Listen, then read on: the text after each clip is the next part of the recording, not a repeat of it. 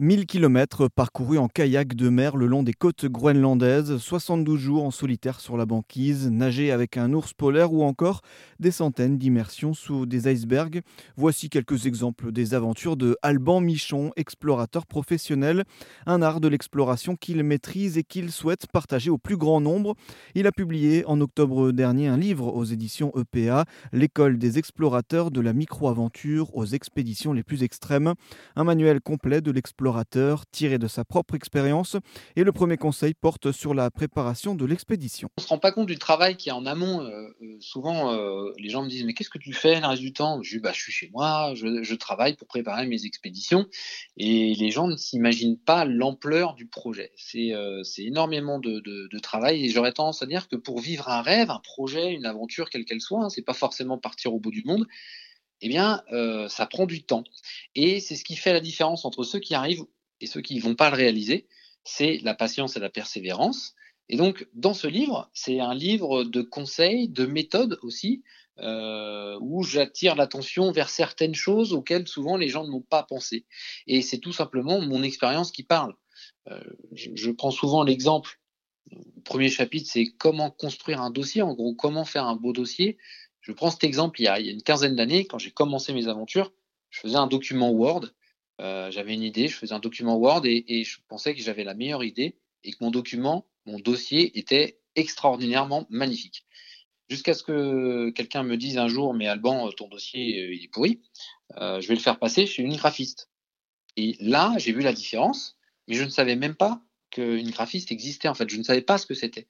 Et donc, je me mets à la place de tous ces gens qui veulent partir à l'aventure, qui pensent que leur projet est meilleur et qui pensent avoir fait un dossier extraordinaire. Euh, donc je, prends des exemples et je donne des conseils. Euh, voilà un peu le rôle de, de ce livre. Ces conseils pour euh, créer un, beau dossier et effectivement après aussi euh, chercher donc ces, financements essentiels à une expédition. On va pas pouvoir faire tous les conseils, hein. on va bien sûr laisser les auditeurs le découvrir s'ils en ont envie, mais il y a aussi quelque chose qui, a attiré mon attention et qui résume aussi bien un peu votre état d'esprit, c'est que pour se lancer dans une expédition, un aspect important c'est euh, être bien dans son corps et dans sa tête. C'est-à-dire Oui, il faut savoir qu'une expédition, on a tendance à dire c'est 70% dans la tête, c'est 70% mental. Moi, je vois souvent euh, des gens qui viennent euh, me voir ou qui me posent des questions, qui sont déjà très très sportifs. En fait, ils ont et ils passent leur temps à s'entraîner dans le sport et euh, ils me disent bah voilà, je vais faire tel ou tel projet. Et moi, je passe mon temps à dire travailler les détails c'est dans les détails, c'est ce qui fait toute la différence et c'est ce qui fera toute la différence. On a le mental qui est le moteur. Le physique, bien évidemment, il faut s'entraîner. On ne part pas sur une expédition euh, comme ça euh, sans s'entraîner. Mais les gens oublient euh, l'essentiel, c'est-à-dire la tête. Et après, donc quand je dis la tête, c'est aussi par exemple bien manger. On ne se rend pas compte de l'importance de bien manger en expédition. Donc je parle de tout ça en fait. Je casse un peu cette idée de se dire quand on part à l'aventure, où il faut être hyper sportif. Eh bien, pas forcément. On peut faire des aventures parce que déjà, ça reste subjectif. Hein. Une aventure, une expédition, ça reste subjectif. Pas besoin une fois de partir au bout du monde. Mais je parle de tout ça, je donne tous ces petits conseils de se préparer mentalement parce que ça se prépare avec un coach euh, mental, avec euh, la visualisation aussi, euh, l'anticipation. Donc je parle de tout ça, ouais, tout à fait. J'aime aller là où on pèse, en fait on ne se rend pas compte, poser des questions là à des questions qu'on n'imagine même pas en fait. Et j'aime aller titiller les gens sur sur ce domaine-là en fait. Tous ces, conseils-là propres à, à l'avant-expédition.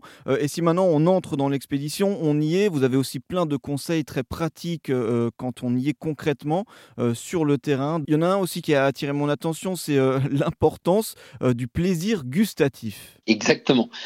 Comme j'ai fait plein d'erreurs, en fait, je peux en parler aujourd'hui. C'était l'avantage de mes anciennes expéditions, c'est-à-dire que sur une de mes aventures, faute de moyens, on avait peu d'argent avec mon, ami Vincent. Donc on a acheté vraiment des choses euh, pas de gamme. On n'avait pas fait attention à la nourriture. On s'est dit ça passera. Et en fait sur cette expédition, euh, on était en kayak au Groenland et euh, en fait on avait des barres de céréales qui étaient vraiment pas bonnes du tout, pas bonnes pour le corps, mais pas bonnes gustativement parlant aussi. Et donc en fait on n'arrivait plus à les manger. Elles nous écœuraient. Ce qui fait que à force de plus manger des barres qui nous donne de l'énergie, mais on avait du mal à avancer, on n'avançait plus, voilà, on n'avait plus cette force mentale, cette force physique. Et donc j'ai encore une fois appris, donc j'en parle dans le livre, c'est s'il y a quelque chose où il faut mettre du budget, c'est bien dans la nourriture en fait, parce que la tête passera par l'essence en fait, hein, c'est-à-dire ce que vous allez manger. Donc euh, j'attire l'attention vers cette importance de qu'est la nourriture. L'importance de, effectivement de la nutrition, euh, de l'hygiène pendant l'aventure. Euh, il y a des conseils assez pratiques de survie, notamment boire de la glace ou de la neige. Vous expliquez plein d'aspects comme ça aussi très concrets sur des terrains qui peuvent s'avérer hostiles. Oui, c'est des conseils de survie. Alors on est sur quelque chose qui est aussi assez généraliste. Hein. Je rentre pas que dans le monde du polaire aussi, je rentre aussi euh, dans quelque chose qui peut s'adapter à monsieur et madame tout le monde. C'est comme quand on part en montagne, si vous pouvez très bien partir en montagne en France, dans les Alpes ou je ne sais où, avec un sac à dos, bah il y a deux trois trucs à prendre quand même qui peuvent vous aider à passer une nuit si vous êtes perdu en montagne. Donc euh, et en fait souvent on l'oublie, on pense que ça n'arrive qu'aux autres.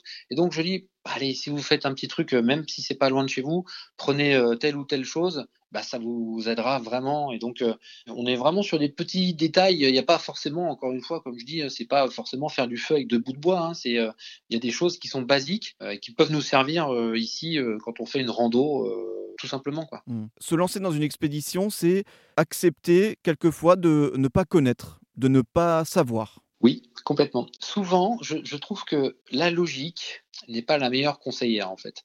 Si on écoute cette logique, on ne fait pas les choses. Si on, trouve souvent des millions de raisons et de prétextes et d'excuses de ne jamais faire les choses, de ne jamais vivre ses rêves. Et moi, j'aime pas tout ça. Si j'écoutais la logique, je ne partirais pas en expédition parce qu'il y a toujours une raison pour laquelle je ne peux pas partir. Il manque de budget, ou alors je suis pas très bon en kayak, ou alors je parle peut-être pas bien anglais, ou alors je sais pas. Bon, donc en fait, j'arrête de trouver des excuses et des prétextes. Je travaille sur ce projet. Attention, c'est beaucoup, beaucoup de travail. On ne part pas à l'aventure sans, se préparer. Et d'ailleurs, quand on part à l'aventure, on doit maîtriser 98% de son aventure. Comme je dis, il y a 2% qu'on ne peut pas maîtriser. Un, c'est la nature et l'environnement. Deux, c'est la chance. Mais ceux qui se disent, je vais attendre euh, tous les voyants pour que tous les voyants soient au vert pour partir, ne partiront jamais. Parce que jamais, jamais, au grand jamais, nos voyants seront tous au vert. Et ça, j'attire l'attention vers ça, en fait. Donc oui, des fois, je pars, je ne sais pas tout, et je m'adapterai. S'adapter, c'est euh, primordial, en fait. Hmm. C'est du travail, on se renseigne, on teste, euh, on, voilà, euh, on, on, ne part pas comme ça non plus en disant, tiens, je pars avec un sac à dos, et puis je pars au pôle Nord. ça, c'est voué à l'échec.